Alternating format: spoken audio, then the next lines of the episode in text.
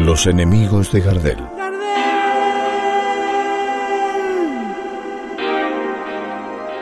Capítulo 3. Carlitos, larga la canzoneta. A partir de 1930, el escenario cultural empieza a mutar en Buenos Aires, pero en ese momento nadie lo percibe, ni aquí ni afuera del país. Y es lógico, el mundo sufre una catástrofe económica que comenzó en octubre de 1929 con el crack bursátil de Nueva York.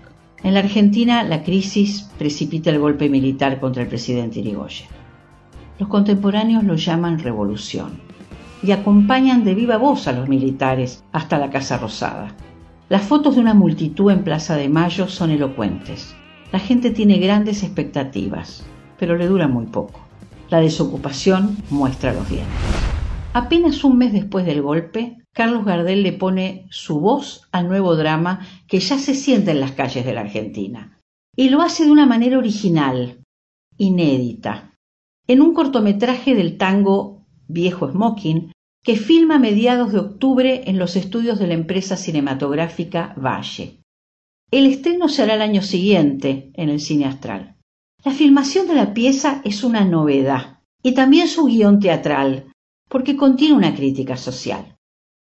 En el sketch, Gardel actúa como inquilino de pensión. Está fastidiado, porque Manuela se presenta en la puerta de su habitación y le reclama tres meses de alquiler. Es que yo no veo más que dos caminos. Decime uno. O paja, ese queda, o no paja, ese va. Siempre la misma milonga. La actriz Inés Murray, Manuela, insiste con un terminante o paga y se queda o no paga y se va. Llega un amigo, encarnado por el actor César Fiaschi, y lo que dice justifica el guion escrito por Enrique Maroni, un radical irigoyenista que quiere reivindicar al caudillo volteado el 6 de septiembre, y en la frase que pone en boca de los dos amigos expresa la frustración del momento. Pero che, no acertamos ni una. Y a mí que me dejaron cesante, y eso que también fui revolucionario. ¿eh? El amigo le propone que empeñe su viejo smoking que cuelga en el ropero.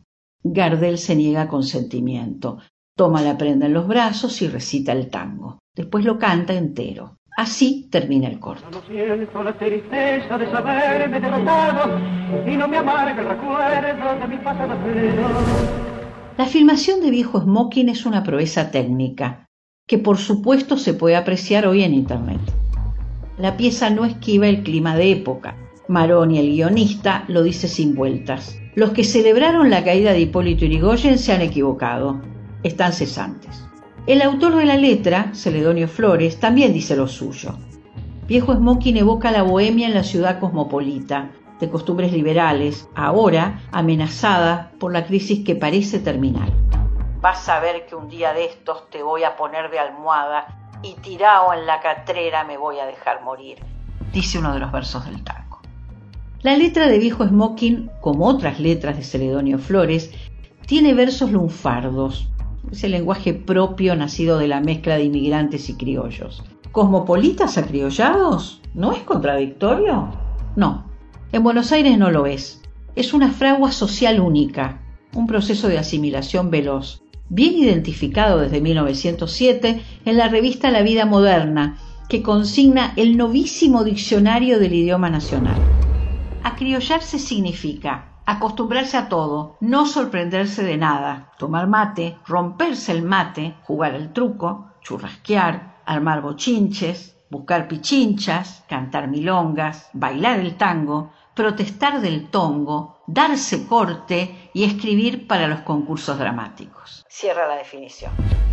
Escribir, o sea, ingresar al mundo de las letras de tango. El acriollamiento de los cientos de miles de inmigrantes que bajan de los barcos es un fenómeno cotidiano que nadie discute ni interpela, al menos hasta ese momento pero en 1931 queda en evidencia el malestar que esto produce en las élites que se jactan de resistir el aluvión inmigratorio porque ellos pertenecen a la estirpe hispana, se definen como viejos argentinos, criollos auténticos, son ellos los que escriben, son ellos los dueños del mundo de las letras.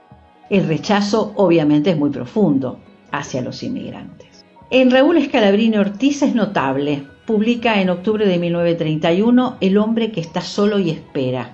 Allí plantea quién es el hombre de Corrientes y Esmeralda. El libro, leído y releído por un número incalculable de argentinos de primera generación, va a perdurar en el imaginario porteño. Curiosamente, nadie menciona el prejuicio antiinmigratorio que corre por sus páginas, pero es muy fuerte el prejuicio. Es imposible soslayarlo.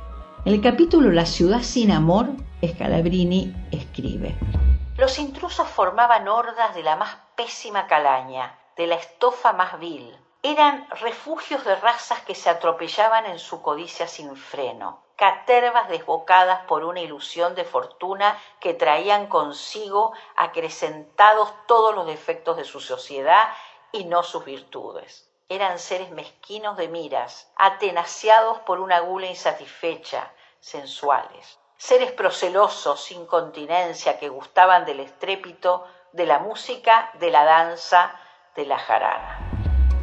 Unas páginas más adelante, Scalabrini Ortiz habla del tango canción con desdén y dice que las letras son fingidas y torpes. No es el único. En 1934 su amigo Arturo Jaureche es mucho más hostil y publicó en su libro Paso de los Libres, relato gaucho de la última revolución radical, unos versos lapidarios. No pueden contar conmigo para cantos de maricas, es cosa que no se explica que payadores de rango anden llorando en los tangos sus desgraciados amores. Son mancos esos cantores o sus cuchillos sin mango. Se van sumando las firmas de los detractores del tango canción. Jorge Luis Borges, por ejemplo, Roberto Art también. Queda claro que Monseñor Franceschi no está solo en sus diatribas. Sea como sea, no parece que Gardel les prestara atención. Lo que sí le duele al Zorzal en esos años iniciales de la década del 30 es el rechazo que recibe de un periodista muy conocido en la escena teatral porteña. Se trata de Carlos Raúl Muñoz y Pérez, que usa el seudónimo de Carlos de la Púa y también gusta apodarse Malevo Muñoz. Su opinión pesa en los círculos artísticos e intelectuales juzga y prejuzga, y amonesta a Gardel, que está proyectándose como cancionista internacional. Así, el 14 de septiembre de 1931, Gardel estrena ante el público porteño una canción napolitana que ha traído de su reciente periplo europeo. Al día siguiente, Muñoz escribe en crítica su furibundo Che, Carlitos, larga la canzoneta. Larga las gringadas esas. No profanes, hermano, las cosas nuestras que te dieron gloria y guita, alternándolas con esas macanas franconapolitanas que no nos interesan, no las sentimos. En febrero de 1933, el diario Crítica publica otra nota negativa sobre una actuación de Gardel y Julio de Caro en París y los acusa, justo a ellos dos, que ya son grandes y hacen escuela, los acusa de no representar el verdadero tango argentino. ¿Puede extrañar entonces que Gardel no aparezca en Tango, la primera película del cine sonoro argentino estrenada en abril de ese mismo año?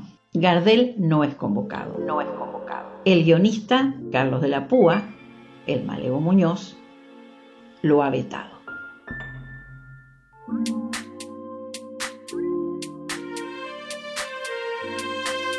Guión y narración Emma Sibotti.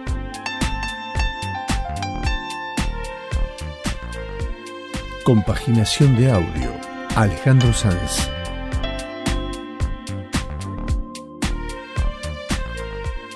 Diseño sonoro Joaquín Sanz.